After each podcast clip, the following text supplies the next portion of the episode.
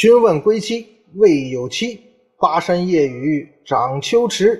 何当共剪西窗烛，却话巴山夜雨时。哎，大家好，欢迎收听文昌书馆的节目，我是主播君南。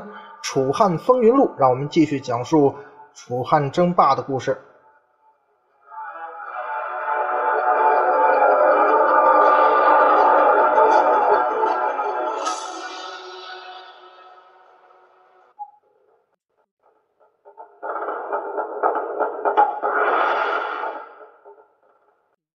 上回我们讲到，张耳护送着赵王歇往北逃到了巨鹿，因为邯郸被章邯攻陷了，还夷平了。结果呢，在巨鹿这个地方呢，这赵王一行人呢，被王离率领的南下的长城兵团给包围了。嗯，咱们老得把这个搅和二人组放一块说。说了张耳，他的好基友陈馀呢？陈馀啊。他号召常山一带的士兵在巨鹿以北聚集了几万人，啊，这个时候呢，章邯也赶到了。这下子巨鹿周围可就热闹了。章邯驻扎在巨鹿以南的极远，哎，等于是呢，长城兵团和章邯合力把赵国的势力都给咬住了。这种情况下，赵王只能赶紧向楚国求援呢。楚怀王呢，就找宋义来商量。那毕竟。人家老宋当初预言过项梁要失败啊，那是有见识的人呐。而且呢，跟宋义见面啊，怀王是很喜欢老宋的。老宋这人说话爱听啊，呃，本本领又强啊，说话又好听，是吧？不像那个什么项羽那么凶，天天跟谁欠他二百块钱似的，就没个好脸儿啊。怀王不喜欢他，喜欢老宋。经过俩人这么一商量啊，怀王就任命老宋为上将军。根据这个《史记·项羽本纪》的记载，叫王召宋义与季氏，而大悦之，因之以为上将军。诸别将皆属宋义，号为青子冠军。就是说，你们呢都听老宋指挥。项羽呢就作为次将，范增为末将，命令他们呢领兵北上巨鹿，救援这个赵国。同时呢，安排了刘邦西进，攻打关中地区。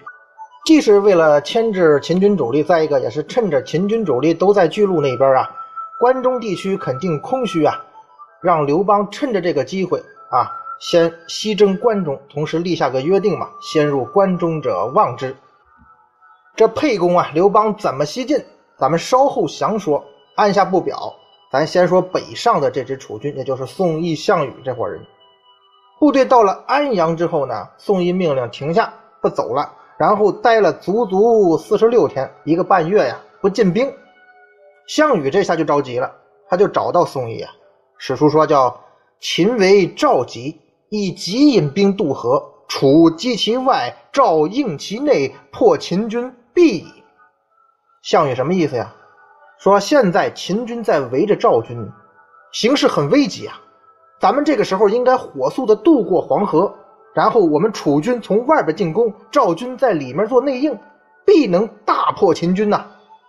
这是必然而然的事啊！您等啥呢？宋义怎么说呀？宋义呢？啊，对付这个大侄子，跟当初对付他叔叔一样，都是很淡定的态度。看史书，宋义说：“不然，夫伯牛之盟，不可以破己师。今秦攻赵，战而胜，则兵疲。”我可乘其必击之，如不胜，则我引兵鼓行而西，必举秦矣。故不如先斗秦赵，夫披坚执锐，亦不如攻；坐运筹策，攻不如意呀。老宋这话什么意思呀？老宋就是告诉项羽啊，说大侄子，现如今呐，秦攻赵是吧？可是这场战斗下来，即便秦军胜了。他也是兵疲的状态呀，那时我则趁机攻之。那如果秦军不胜呢？咱们可以擂鼓西进，必可灭秦呐。所以对咱们楚军来说，这时候最有利的方式就是坐山观虎斗啊，就让秦赵先打着嘛。小象啊，要说冲锋陷阵嘛，我是不如你啊，你能打，你有本事，你武力值九十九，一百零二是吧？我只有七十二。但是这运筹帷幄呀，你就不如我老宋啦。你叔叔那件事是吧？啊，宋义这段话呀，在史记上记述的很详细，这也让这个伯牛之盟啊成了一个成语，形容呢凡事从大处着眼啊。老宋眼光比较高瞻远瞩，咱只能这么说。可项羽他就不一定这么看了。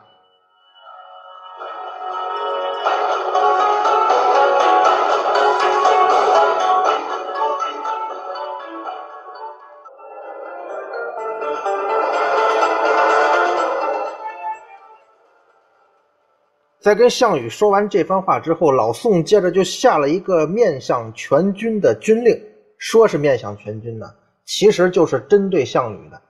什么内容呢？叫有猛如虎，狠如羊，贪如狼，强不可食者，皆斩之。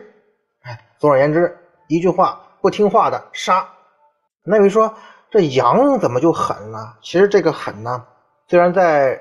史书记载上是那个凶狠的狠，它其实同那个狠非常的意思。因为羊这个动物啊，有的时候啊，其实脾气还是很执拗的。之后啊，宋义呢就派他的儿子宋襄到齐国为相，并且亲自送儿子到了无盐县，给儿子找个工作嘛，总得对吧？亲自送一下。无盐呢就在今天山东啊东平县。同时呢，你说这儿子找工作，你作为这个当爸的是吧？又有权有势的，就大摆宴席招待宾客。那边宋义大摆宴席，可这个时候天气很冷啊。你想，这时候马上就进十一月了，所以天气寒冷，大雨不停啊。这边楚军大营的士兵可是饥寒交迫。项羽呢？趁着宋义离开的机会，就对着这个士兵们发表了一番演说。史书记载，项羽怎么说呢？将努力而攻秦，久留不行。今岁饥民贫，士卒食半书。君无见粮，乃饮酒高会，不引兵渡河。因赵时，与赵并力攻秦，乃曰成其弊。夫以秦之强攻新造之赵，其势必举。赵举秦强，何必之成？且国兵心破，王坐不安席。扫境内而专属于将军，国家安危在此一举。今不恤士卒而徇其私，非社稷之臣也。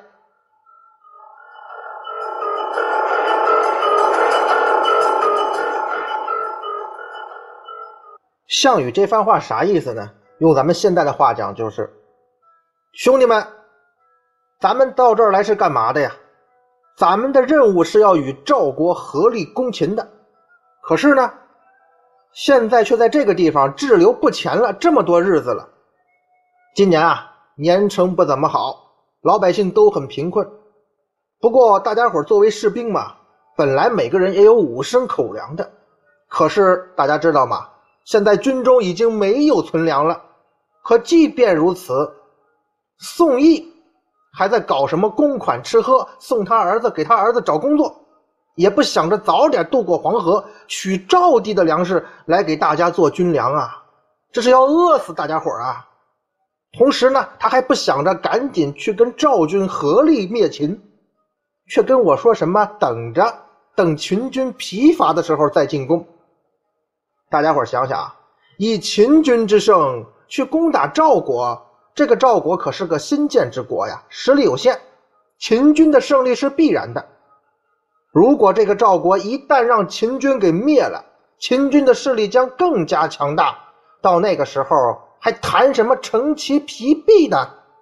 况且我们楚军是刚刚吃了败仗啊，我的叔叔前不久就死在了定陶啊。我们的大王现在是坐立不安，把全国的兵力都交给他宋义来指挥，楚国的安危在此一举。结果这个人呢，不但不体恤士兵，还只顾一己之私。这种人根本不是以国家为重的臣子呀！这些楚军士兵们正是饥寒交迫，项羽这番话在军营内啊，就引起了共鸣，军心在这个时候就开始倒向了项羽。十一月初，宋义回到了安阳这个楚军的军营，结果他回来第二天早上，就被项羽在帐中斩杀。跟着呢，项羽追杀宋襄，把老宋、小宋这父子俩啊全部干掉。一家人嘛，就要整整齐齐的。我项羽可是那种动不动就屠城的人，说灭你满门，我就灭你满门。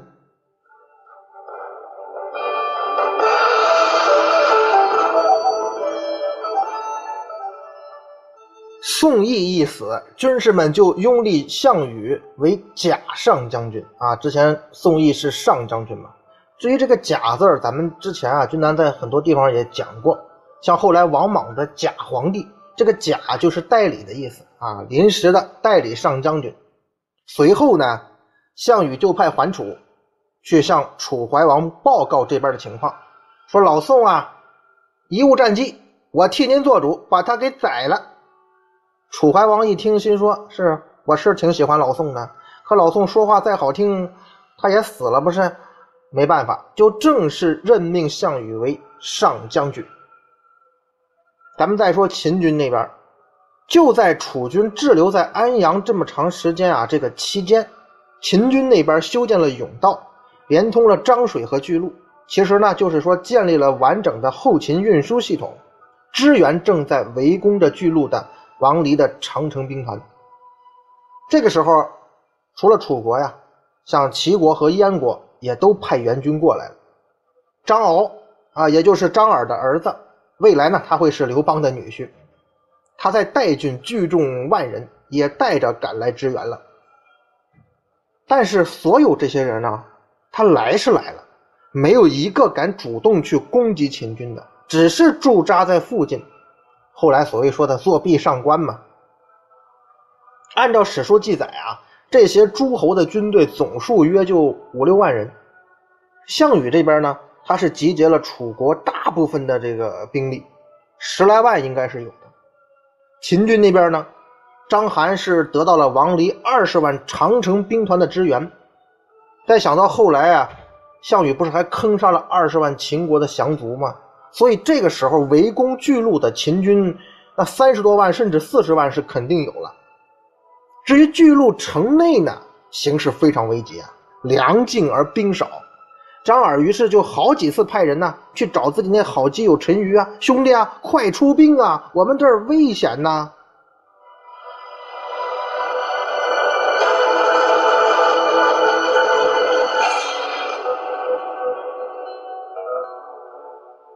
但是陈馀啊，他也知道，本来秦军就势大，我这边战斗力也不如人家，兵力不足啊。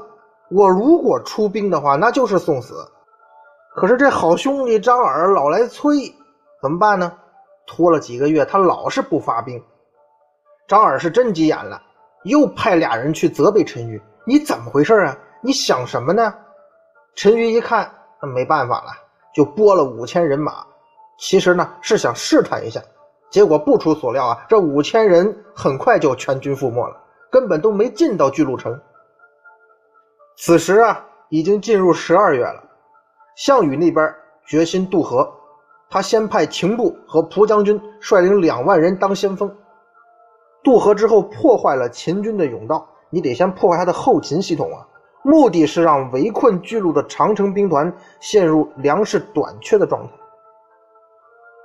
兵马未动，粮草先行。你打仗吧，你的后勤很重要。破坏敌人的后勤供应，往往对于取得胜利呢，有着事半功倍的效果。比方说后来官渡之战的曹老板干的，是吧？随后，这项羽啊，率领着主力渡过了漳水。史书记载啊，项羽下令沉渡船，破釜增，烧庐舍。持三日军粮，以示士卒必死，无一还心。也就是所谓成语“破釜沉舟”的来历，把渡船给凿沉了，把锅给砸破了，把这个营房给烧了，只带着三天的粮食，这就是必死之心啊！就是说我啊，过去我就不打算回来了，要么胜利，要么战死。之后便是著名的巨鹿之战。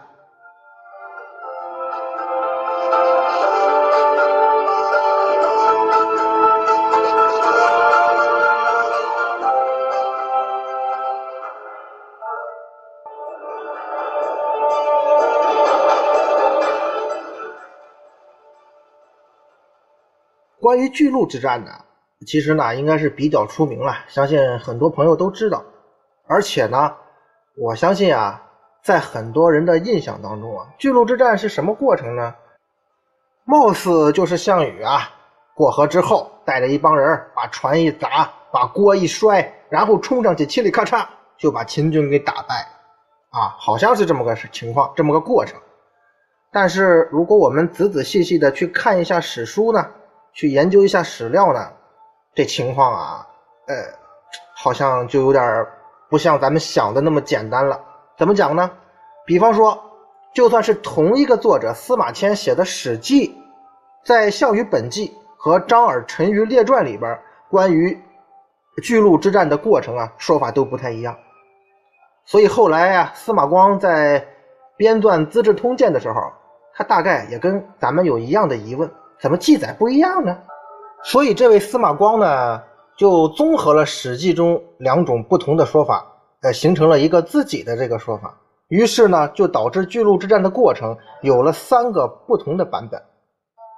咱们先看这个《项羽本纪》。《项羽本纪》的记载是说，项羽渡河之后呢，立即就包围了王离的部队。咱们说过啊，王离的部队是直接围着巨鹿城的，而且之前项羽派英布和蒲将军断了王离的粮道，然后大战九次，大破之。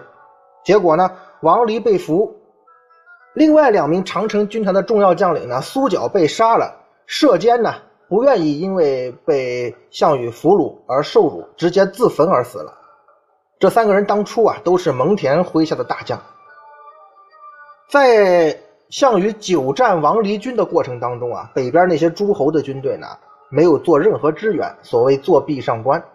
等到项羽破了秦军，然后召集各路诸侯，诸侯军是人人惊恐。这些人啊，在进入项羽辕门的时候呢，全都跪着前行，那叫莫敢仰视。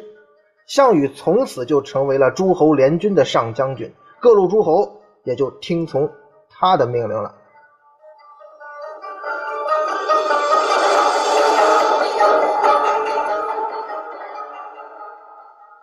但是这个记载啊，它不是没有问题。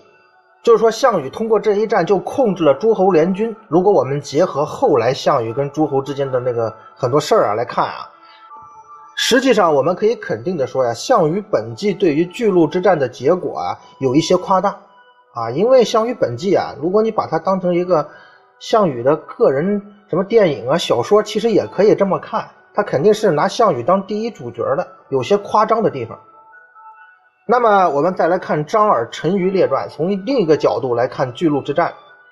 张耳陈余列传的记载是，项羽渡河之后，并不是直接攻击了王离的长城兵团，而是先跟巨鹿南边的章邯军发生了交战，最后章邯军被他打败，退回了他扎营的济远，然后项羽才北上进攻的长城兵团。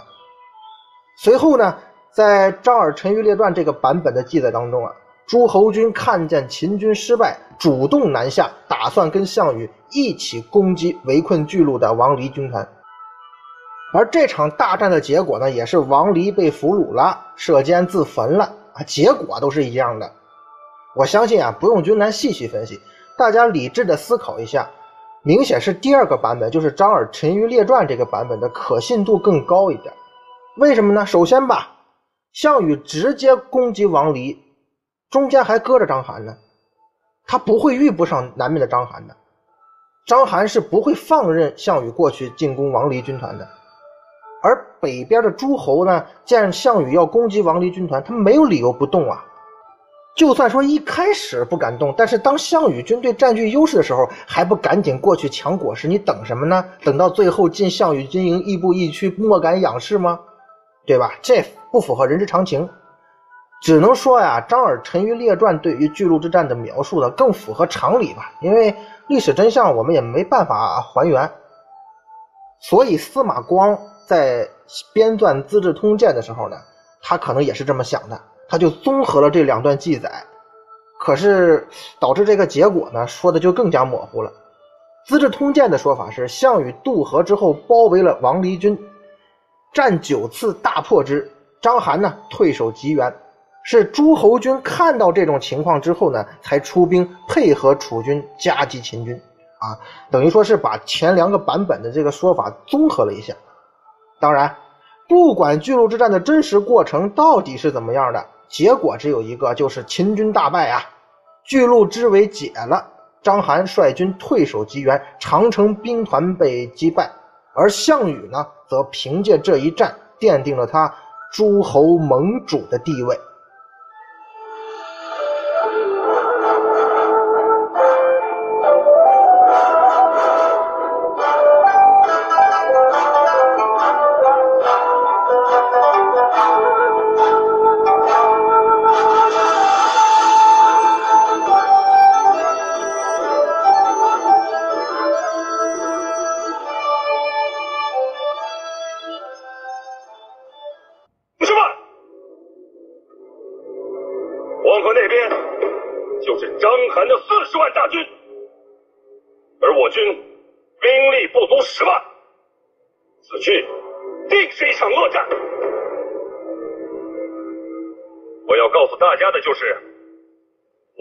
去送死是去复仇杀敌。为了那些惨死在暴秦手下的列祖列宗们为了我们的先祖家人就是洒尽我们最后的一滴血也要永远前进绝不后退。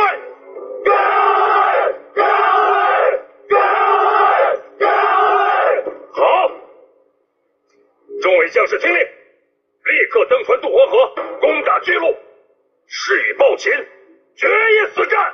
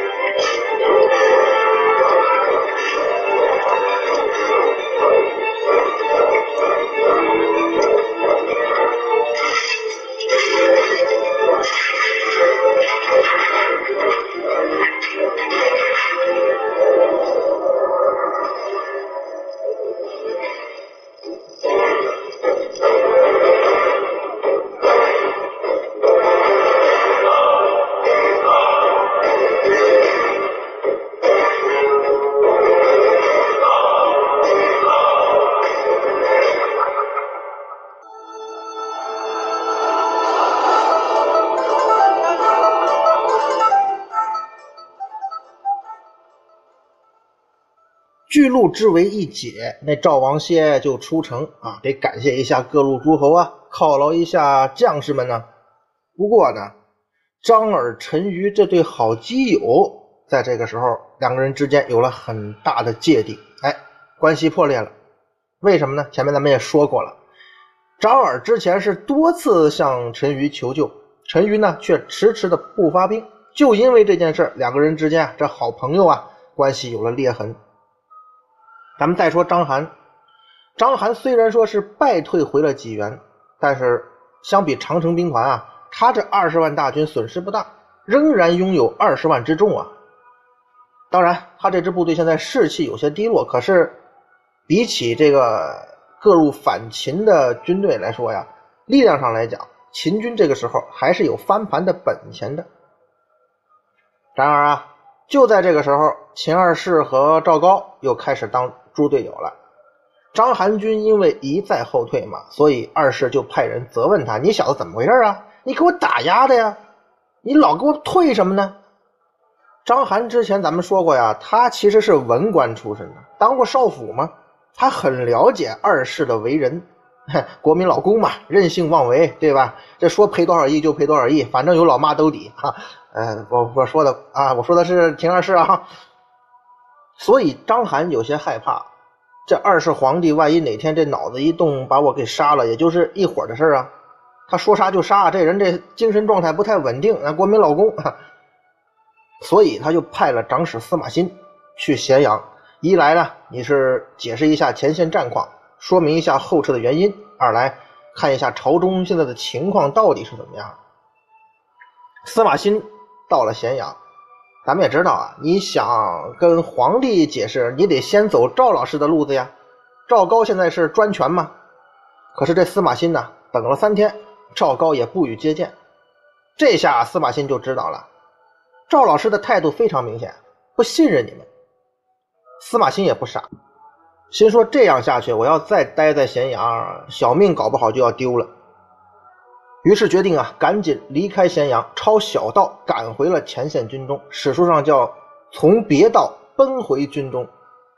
见了章邯，司马欣就说了这么一段话：赵高用事于中，下无可为者。今战能胜，高必嫉妒武功；不能胜，不免于死。愿将军。熟记之，司马欣什么意思呀？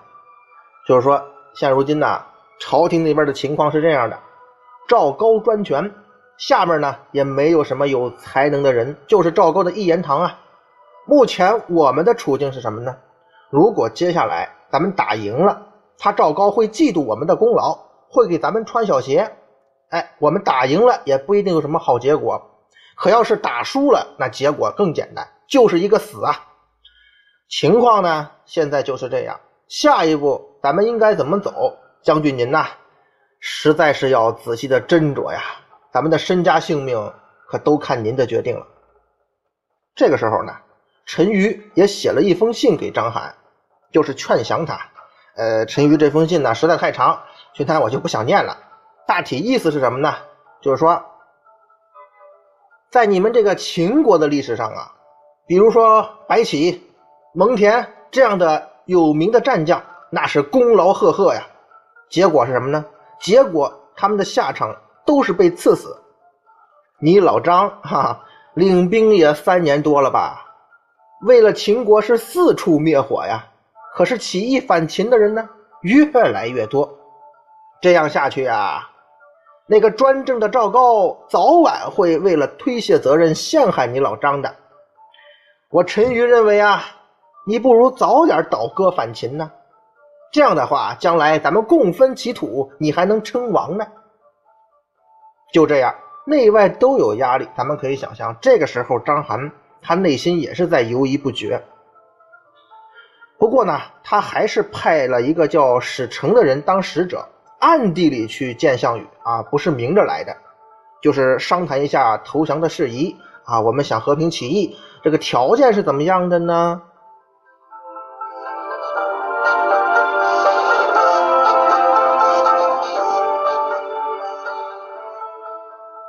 谁曾想啊，这条件还没谈拢呢，人家项羽那边已经展开行动了啊！一边谈一边打嘛。项羽派蒲将军昼夜急行军，从三户军渡口，也就是今天河北磁县一带啊，渡过了两军对峙的漳水，击败了这地方的秦军的守卫部队。等于说什么呢？等于说切断了章邯部队南撤的退路。同时呢，项羽开始率领主力追击章邯军。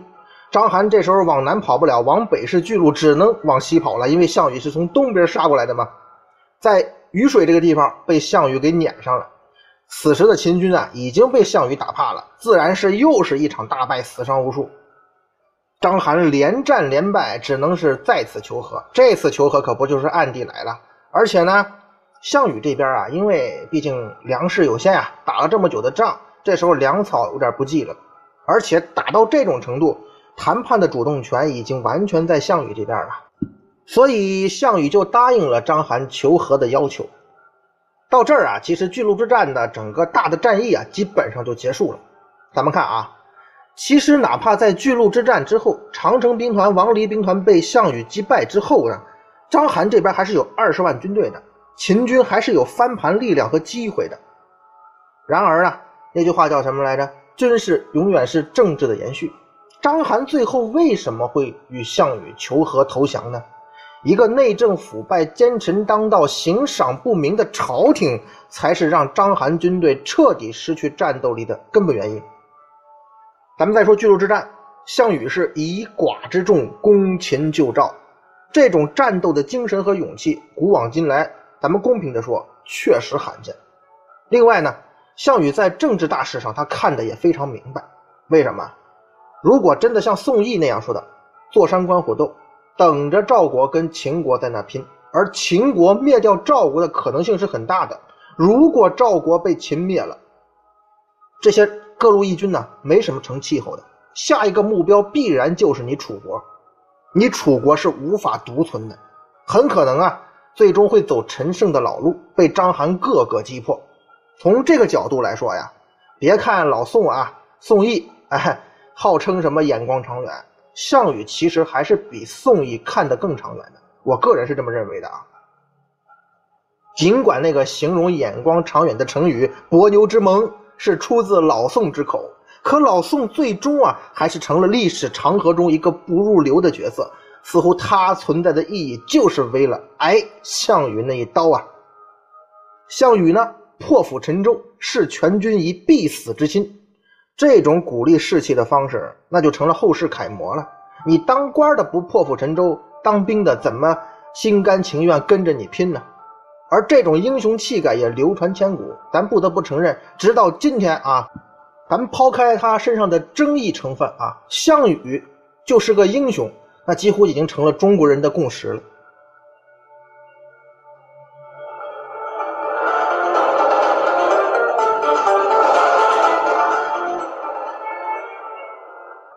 项羽答应了章邯的请求，二人在殷墟会面，订立了盟约啊，还是以结盟的名义啊，其实就是投降了。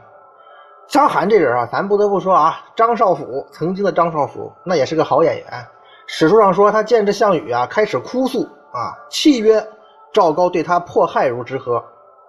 其实我觉得啊，章邯的意思就是啊，这个冤有头债有主，虽说你叔叔在定陶是死在我手里了。